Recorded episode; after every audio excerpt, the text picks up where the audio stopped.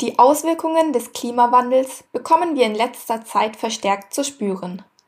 Während es in Teilen von Deutschland vor kurzem zu extremen Überschwemmungen und Starkregen gekommen ist, wüten in Griechenland und Sizilien gerade heftige Waldbrände. Um diesen Katastrophen entgegenzuwirken, müssen verschiedene Maßnahmen getroffen werden. Wie eine nachhaltige Stadtentwicklung Überflutungs- und Hitzevorsorge herstellen kann, das erzählt mir der Landschaftsarchitekt Dr. Carlo Becker. Er hat bereits vor ein paar Jahren bei einer Studie zu Strategien und Maßnahmen zum Regenwassermanagement gegen urbane Sturzfluten und überhitzte Städte mitgewirkt und ist heute zu Gast bei uns im Podcast. Ich bin Nina Becker und ihr hört Neutron, den Wissenspodcast auf M945. Seit der Veröffentlichung einer Studie Digitales Modell der Lunge. Dadurch kann der Auskühlungsprozess der Leiche Milliliter pro Kilogramm idealisiertes Körpergewicht. auf Fantastika Ziel der Wissenschaftlerinnen und Wissenschaftler ist es, Neutron. Neues aus der Forschung.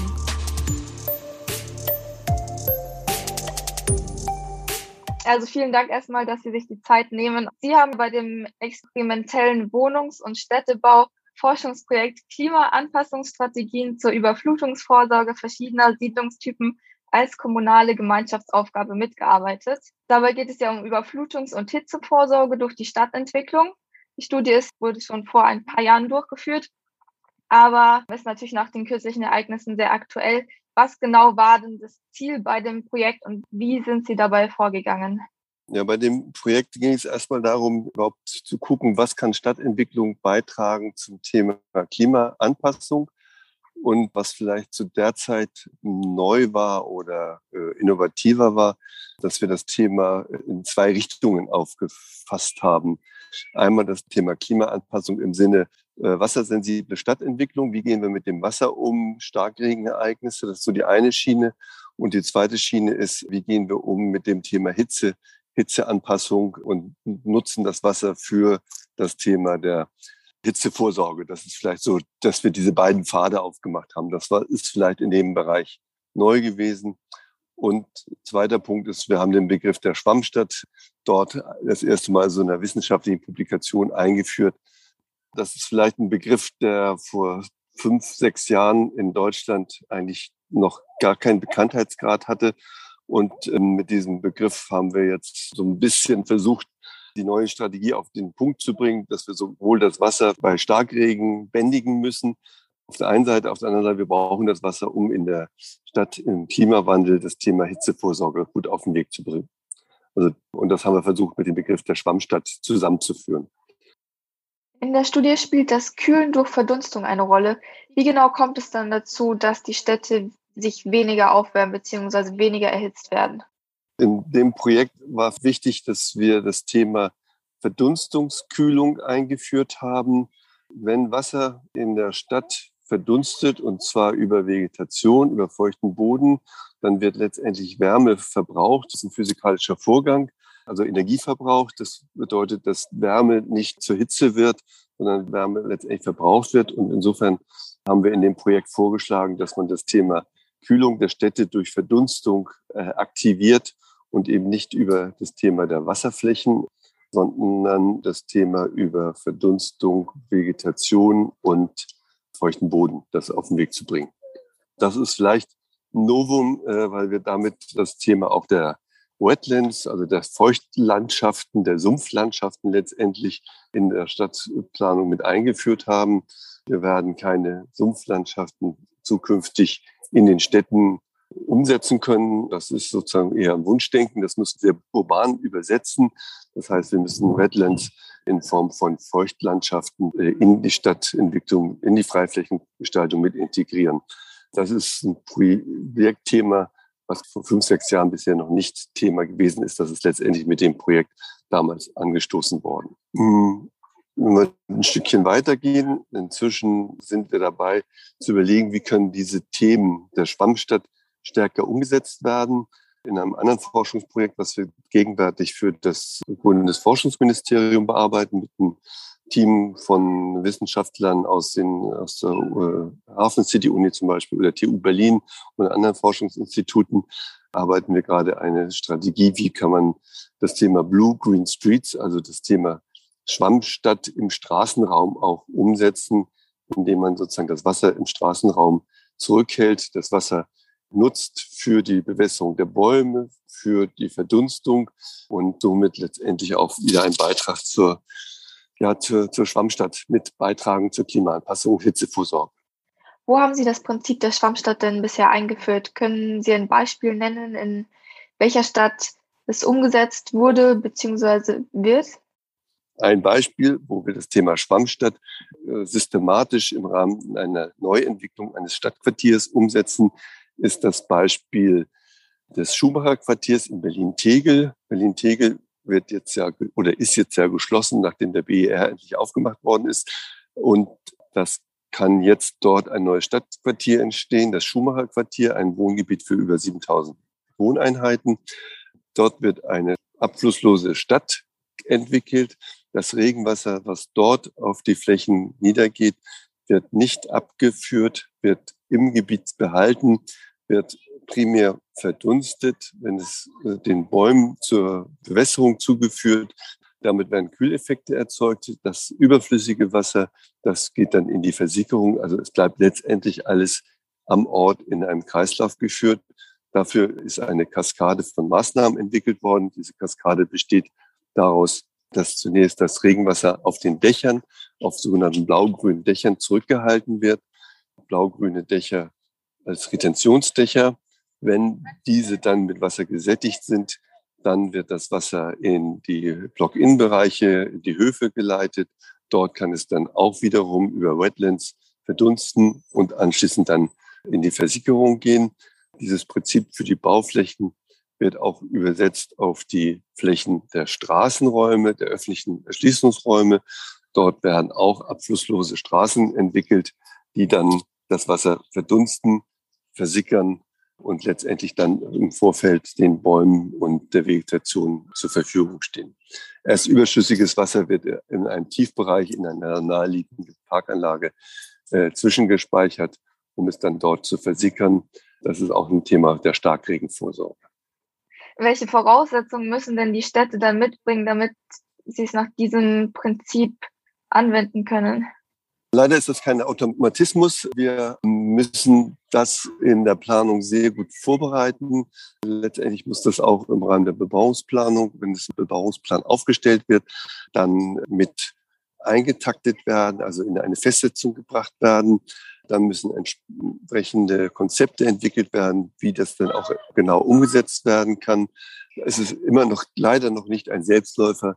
Häufig ist es einfacher, auf den ersten Blick zumindest gesehen, das Wasser einfach in einen Kanal einzuleiten, abzuleiten, dann raus aus dem System. Das ist sozusagen manchmal die auf den ersten Blick einfachste Variante, aber hat nichts damit zu tun äh, mit einer guten Starkregenvorsorge und hitzeangepassten Stadtentwicklung, die auf Wassersensibilität setzt. Dafür müssen wir durchaus Regelwerke in, in die Stadtentwicklung mit Eintritt, Bebauungsplänen oder auch Konzepte die erstmal informell entwickelt werden, um sie dann aber auch formal umzusetzen. Dafür gibt es entsprechende Möglichkeiten und Regelwerke. Berlin hat das zum Beispiel gemacht, indem dort für die gesamte Stadt festgesetzt worden ist, dass eine bestimmte Einleitmenge begrenzt wird pro Quadrat äh, oder pro Hektar, eine bestimmte Menge an Regenwasser so dass eigentlich das Regenwasser ganz lange zurückgehalten werden muss, bevor es eingeleitet werden darf. Oder in der Innenstadt, wo die Mischwasserkanalisation ist, darf man eigentlich ohne besondere Begründung nicht mehr einleiten. Aber das sind immer besondere Satzungen oder Verordnungen, die sich eine Stadt dann auch geben muss. In welchen anderen Städten läuft denn die Umsetzung noch ganz gut? Aber so, wo werden die Maßnahmen ergriffen? Gerade auch in den Großstädten wird das Thema sehr intensiv auf den Weg gebracht soweit ich den Einblick habe, auch in München. Da gibt es auch größere Aktivitäten, auch im Rahmen von Forschungsprojekten, die dort sozusagen da so eine gewisse Vorreiterfunktion haben und das dann auch dann in die praktische Umsetzung zu bringen. Hamburg ist zum Beispiel auch ein gutes Beispiel. Die haben mit dem Konzept RISA, nennt sich das, dort schon einiges an Maßnahmen entwickelt bis hin zur Gestaltungsvorgaben und Möglichkeiten im Straßenraum wie dort Straßen wasserresilient angelegt werden kann. Das sind Maßnahmen, die in etlichen Städten jetzt schon stärker greifen. Aber in vielen Städten muss man auch sagen, ist man noch wirklich auch im Neuland, wenn man mit diesen Themen kommt. Sie haben gerade schon Wasserresilienz angesprochen. Können Sie in dem Zusammenhang den Begriff der urbanen Resilienz erklären? Unter dem Begriff der urbanen Resilienz verstehen wir die Anpassungsfähigkeit der Stadt an meine, Unwägbarkeiten, sage ich jetzt mal, Unwägbarkeiten des Klimas, des Starkregens, der Hitze. Diese Unwägbarkeiten oder Risiken, Gefahren, die entstehen, wie weit ist eine Stadt auf diese Unwägbarkeiten, Gefahren vorbereitet? Wenn ich gut vorbereitet bin, dann habe ich eine hohe Resilienz, eine hohe Anpassungsfähigkeit. Wenn ich schlecht vorbereitet bin, dann habe ich eine geringe Resilienz und verbrauche viel Energie, verbrauche viel Material, um mich dann im Notfall anzupassen oder habe dann die Gefahren. Also diese Resilienz ist eigentlich so eine Art auch Zauberbegriff, urbane Resilienz, sich ganz stark mit den Ressourcen, die ich vor Ort habe, mit den Gefahren, mit den Möglichkeiten auseinanderzusetzen und daraus dann eine Stadtentwicklung auf den Weg zu bringen. Welche Indikatoren sprechen denn für eine günstige Stadtentwicklung? Die große Schwierigkeit, die wir haben, ist das Thema der Fläche, Flächenkonkurrenz, äh, gerade in den großen Ballungsräumen, wo wir Flächenknappheit haben. Das heißt, wir müssen ganz intensiv das Thema einer Mehrfachnutzung von Flächen auf den Weg bringen. Ich umschreibe das mit dem Begriff der Multikodierung. Als Beispiel stellen Sie sich eine Badewanne vor. Was macht man gerne mit der Badewanne? Klar, gearbeitet, geschwitzt, Sport gemacht, geschwitzt, äh, sauber werden. Wofür eine Badewanne aber auch noch gut ist, für viele, viele andere Dinge. Ich kühle zum Beispiel bei meinem Geburtstag noch meine Getränke da drin, ein bisschen Eis und kaltes Wasser rein. Dafür ist dann eine Badewanne für mich gut. Also jeder Mensch hat eine bestimmte Vorstellung, wofür eine Badewanne gut ist. Und so ist es vielleicht auch mit der Stadt. Wir müssen sehen, wie wir diese vielen Interessenlagen, die wir in der Stadt haben, zusammenzubringen und das sozusagen auch flächenoptimiert und auch nicht mehr nebeneinander auf den Flächen, also da die, das, die Bebauung, da die Straße, dort das Grün und dort die Regenwasserbewirtschaftung und dort die Hitzeanpassung, sondern das muss letztendlich viel stärker in eine ja, Stapelung geben, in eine Überlagerung gehen. Und das ist diese Strategie der Multikodierung von Flächen in der Stadt. Und das ist, glaube ich, eine der größten Herausforderungen, dass wir das sektorale Denken, was wir sehr häufig haben, in ein ja, äh, querschnittsorientiertes Denken bringen, was wir multikodiert übereinander lagern. Das ist, glaube ich, eine der größten Herausforderungen, wenn wir eine resiliente Stadt zukünftig klimaangepasst und wassersensibel auf den Weg bringen möchten. Welche Maßnahmen sind denn Ihrer Meinung nach einfacher umzusetzen oder sollten auch möglichst zeitnah erfolgen? Wir sprechen ja gerne von den sogenannten No-Regret-Maßnahmen, also die Maßnahmen, die sowieso stattfinden und dann macht man gleich das, was an Klimaanpassung, Hitzeanpassung wichtig ist, mit drauf. Sprich, wir haben eine bestehende Straße. Diese Straße muss grunderneuert werden.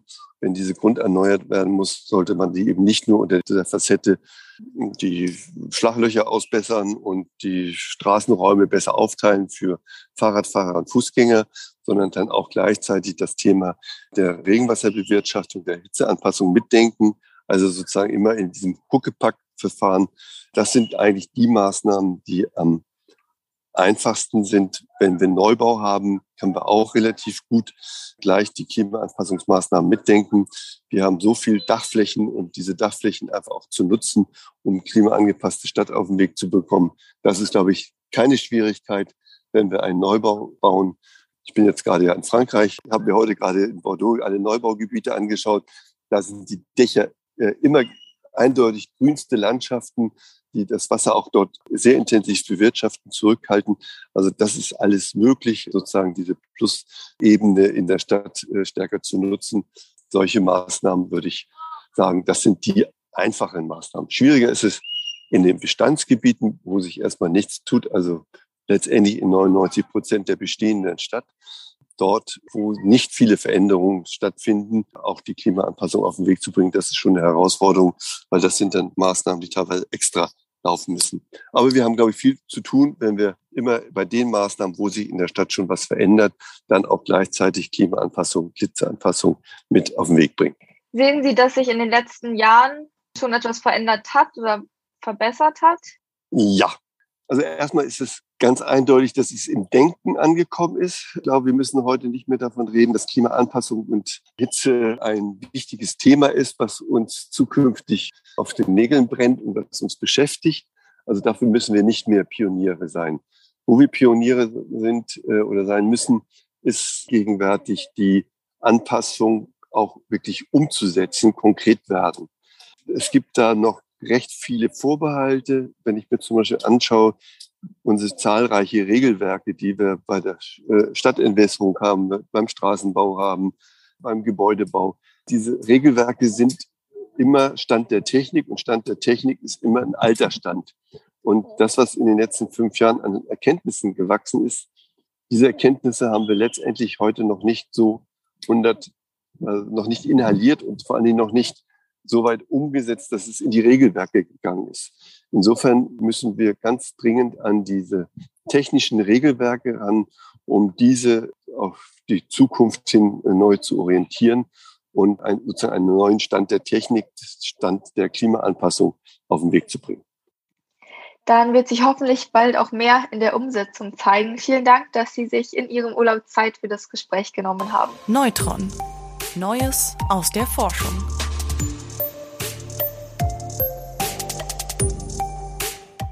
Neutron ist eine M945 Produktion, ein Angebot der Media School Bayern.